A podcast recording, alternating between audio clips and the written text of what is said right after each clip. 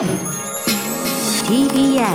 Podcast TBS ラジオミートアップ笹川ゆりと岩瀬大輔がお送りしています。本日のお客様です。株式会社ジンズホールディングス代表取締役 CEO 田中仁さんです。よろしくお願いします。よろしくお願いしまよろしす。くお願いいたします早速田中さんをご紹介いたします田中仁さんは1963年群馬県前橋市生まれ1988年に現在の株式会社ジンズホールディングスを創業。2001年からアイウェアブランドジンズを展開。マグニファイライフ。人々の人生を豊かにするをビジョンに掲げ独自の SPA 方式により低価格で高品質を実現。レンズの追加料金ゼロや軽量メガネのエアフレーム。ブルーライトをカットするメガネジンズスクリーンなどの機能性アイウェアを新市場に作り出しこれまでの日本のメガネ業界の常識を覆しました。現在は国内トップの販売本数を誇るメーカーに成長。またイノベーションを起こし続ける起業家として注目されています。また一般財団法人田中仁財団を設立し故郷の前橋市や群馬県の文化芸術の振興。さらに起業家支援など地域の活性化の活動にも尽力されています。大輔さん2週じゃ収まらなさそうな活動内容なんですけれども、そうですね。はいまずはえね、どこからいきます？はい。まあこれいつもだとジンズのメガネの立ち上げのお話を伺うところですが、えー田中さんの起業家精神を知るなら、えーそこよりも先にもっと面白い直近のお話をお伺いしたいなと思います。はい実は最近田中社長、えーホテルを地元の前橋にオープンされました。あのホテルっていう一言だとちょっと皆さんのイメージよりもおそらくやってることがかなり大きいのでええ、ちょっとそのホテルを作ったっていう言葉では収まりきらないのかなって感じもありますけど、ホテルを再生するのを地域の人に依頼され、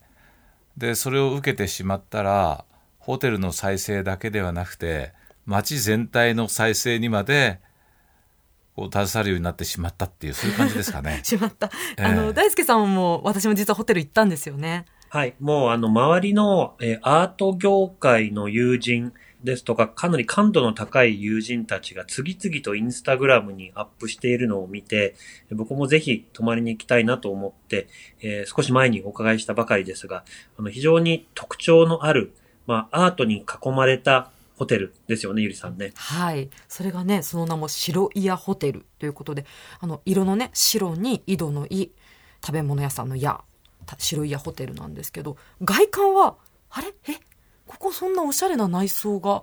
あるのかなっていうような昔ながらのはい。外装から一歩踏み出すと美術館というかこう本当アートの空間に自分がポツンといてかなり壮大な。に泊まってるような感じ。ねえ。360度見渡したくなるような感じですけどすごいこうあの世界観はなかなかちょっとやそっとじゃ作れないものなのかなと思いますで、が、ホでホテルの再建っていうと、普通、あの、例えばそのオペレーションを良くしようとか、そういったところから入ると思うんですが、アートをものすごくその吸引力ある、わざわざそこに泊まりに行きたいホテルということでアートに注目されたのはどういうきっかけだったんですか？えっと、もともとはですね、そのホテルの再生ということで、まあ、地域の、まあ、何人かに頼まれて、まあ、購入した後、自分がやる気なかったんですよ。え？で自分がやる気がなくてホテルのコンサルタント会社とかですね、はい。あといは運営会社に話を持っていったんです。ぜひやってほしいと。そしたら皆さん一様に言うのは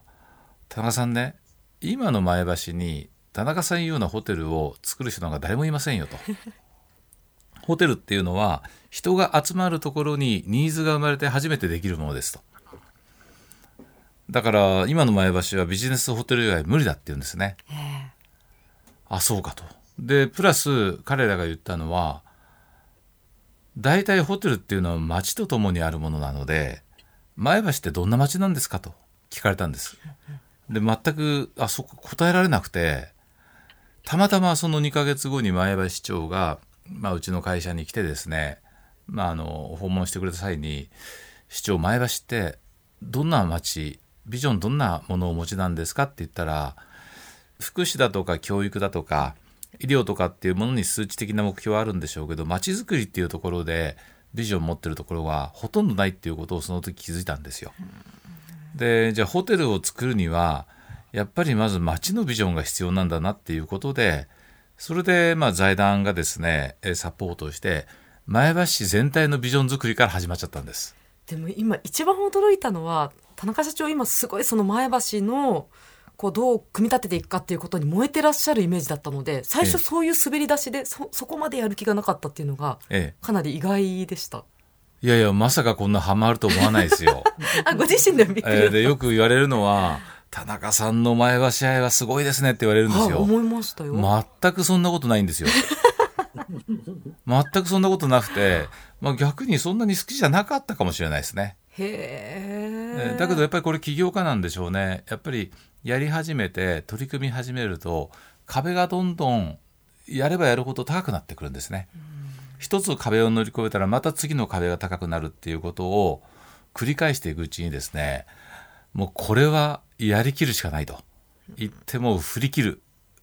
まあそんな感じですね。でもあの、さっきおっしゃった前橋市のビジョンっていう入り方も面白いなと思って、普通企業とかであればビジョンとか作るんですけど、こう市のありたい姿を言語化したり、目指す姿を作るっていう作業が、やっぱり田中さんならでは、まあ経営者的なアプローチで、あの、ホームページも拝見したんですけど、非常に面白いなと思いました。で、まあ、ほあのそういうふうに業界の人に言われたじゃないですか。じゃあその逆に人を呼ぶホテルを作ろうと。でそうした時に一般的なこう手法は、まあ、岩瀬さんなんか MBA 出てるので、まあ、すごく詳しいと思うんですけど大体やっぱりその投資っていうのは想定売上想定収益から逆算していくんですよ。で私の場合はもうそれをしなくてですね、もうとにかく自分がこだわりたいところは全てこだわってみようということで投資を先にしてはい。でその投資をどうやったら回収できるのかなって頭をひねってるのが今です。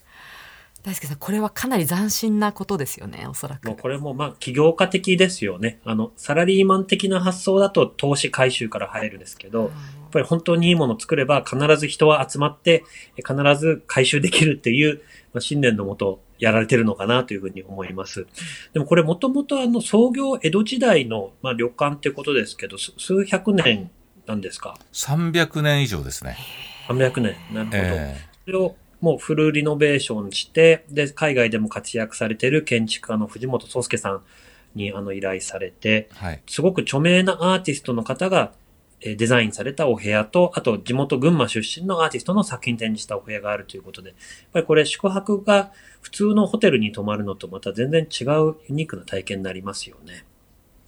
まああのそこはだから結構こだわったんですよね。もともとはそのアートっていうのもですねもう最後の方なんですよ。初めはまああのいい建築家とかデザイナーを入れたいっていうのがあったんですけども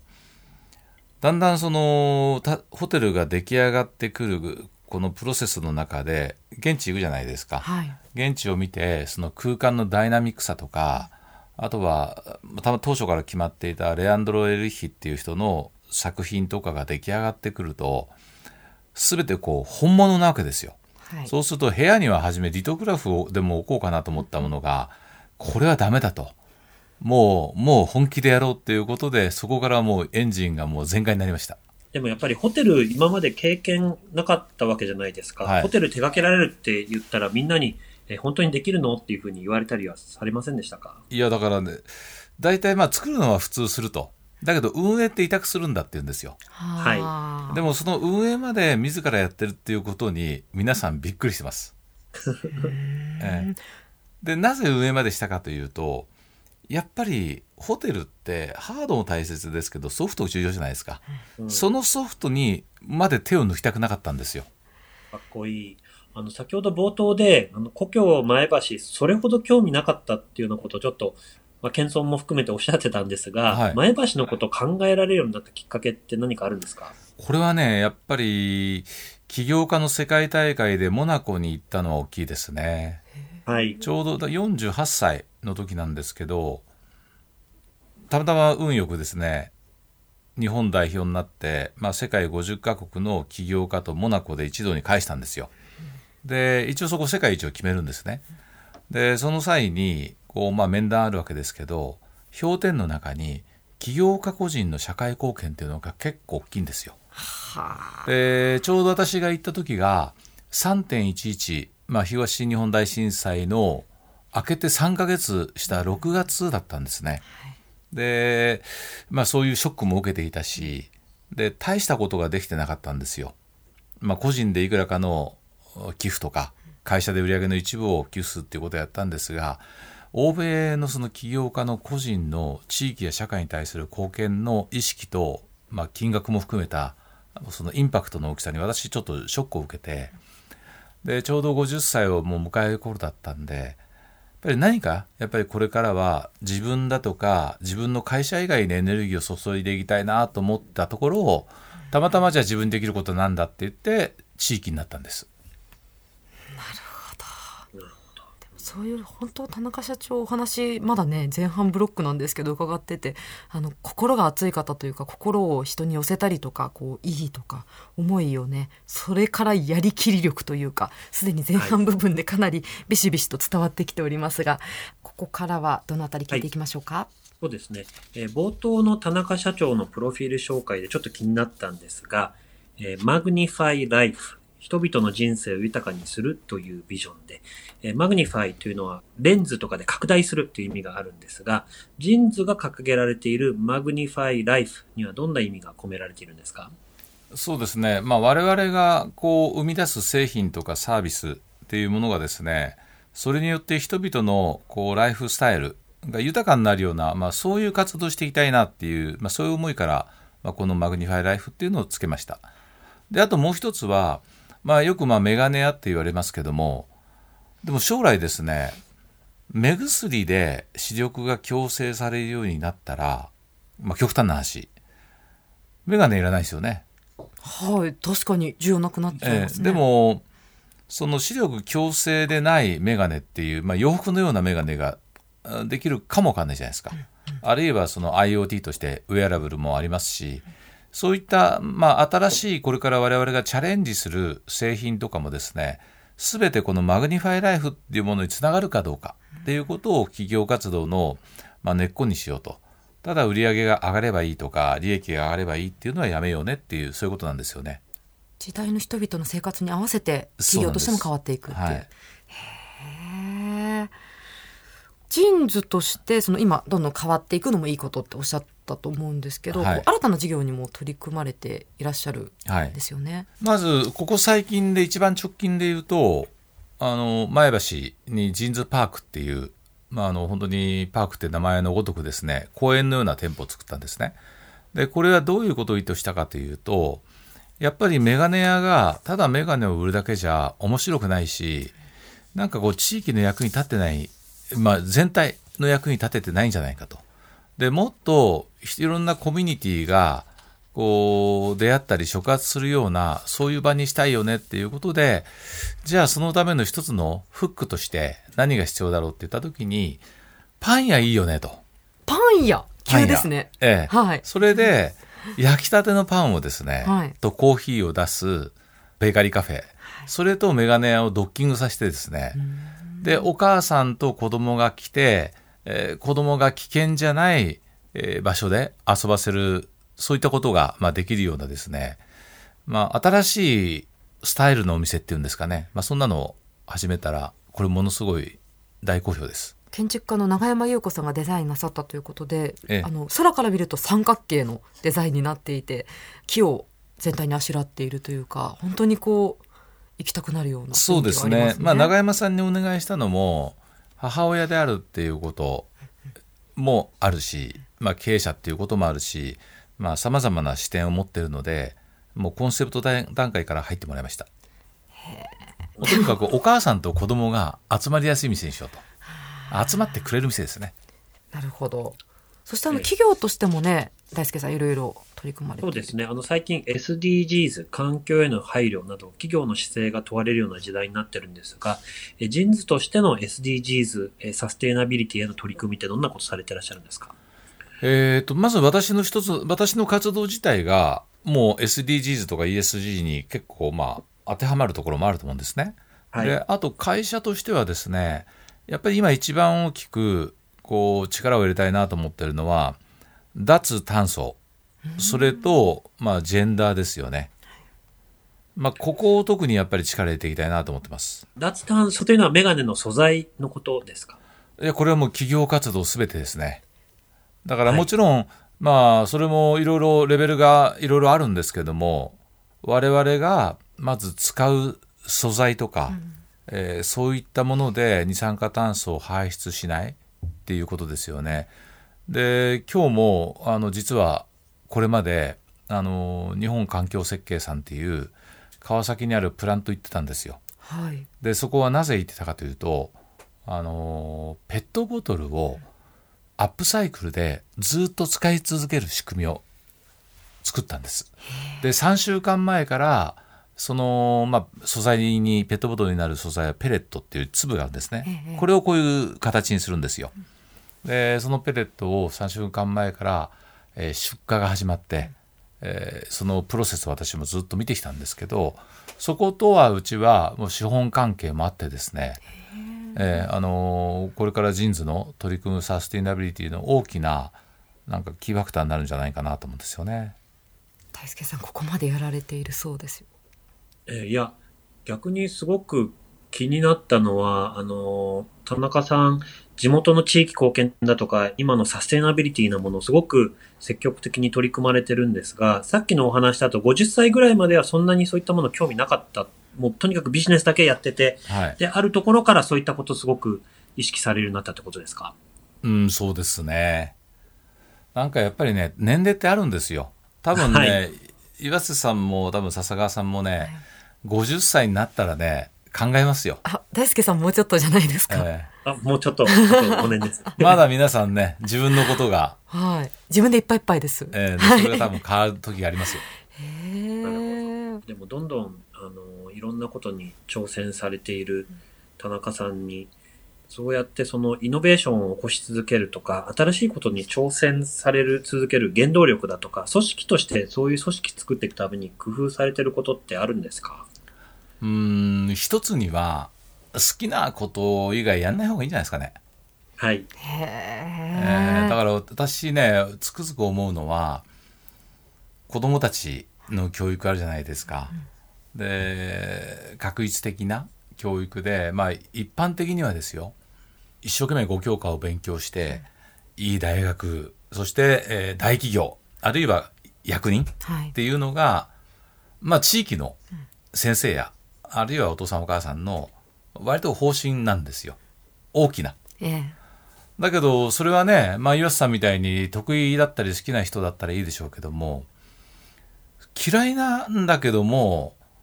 素直で真面目だから、親や先生の言うことを聞いて、頑張りすぎて、そしてなんかこう、あまり幸せでない人生を送ってる人もよく見るんですよね。そこ行くと自分なんかは、もう子供の時代からエネルギーが有り余ってて、まあとにかく先生の言うことはもう聞かないのが好きなんですよ。親の言うことも聞かないのが好きなんです。でもそれで今あるわけじゃないですか。はい。だから全員、それは私はたまたま起業ですけども、子供たちっていうのは何かしらの才能があると思うんです。で、その才能を見出すような、まあそういったなんかこう、社会になったらいいなと思うんですよね。いいねで、それは仕事も一緒ですよ。あの、組織も。はい。だからまず社員に嫌いなことをさせないことですね。へえ、それは実践なさってるんですか？いやだからもちろんこれが難しくて、じゃあ嫌いだからやらなければいいかっていうと自分もそうなんですけどやるとですね嫌いなことも本気でやると好きになるんですよ。はあ、すごい究極だ。ら領収書出すのがめんどくさいとかも、そうなんです。何かこうルール作ったら好きになれるかも。そうなんですよ。だからそこはねやっぱりチャレンジはしなきゃいけないんです。なるほど。一旦チャレンジしてみて、どうもこうも、えどうもこうもいかないなってなってしまったら、えええ、それはもそれはやっぱりね人間だからね分かるんですよだいたい自分がどういうものがはい向くか向かないかって。う、いや、なんかすごい、ぐさっときましたね。シンプルだからこそ。それが、あの、そういう風土を作れたらいい会社になるんだろうなと思いました。でもそうは言ってもですね、うちの組織も課題がいっぱいあって、社長あんなこと言ってるけどなんて多分思ってますよ。それを田中さんが思ってるのも面白いですね。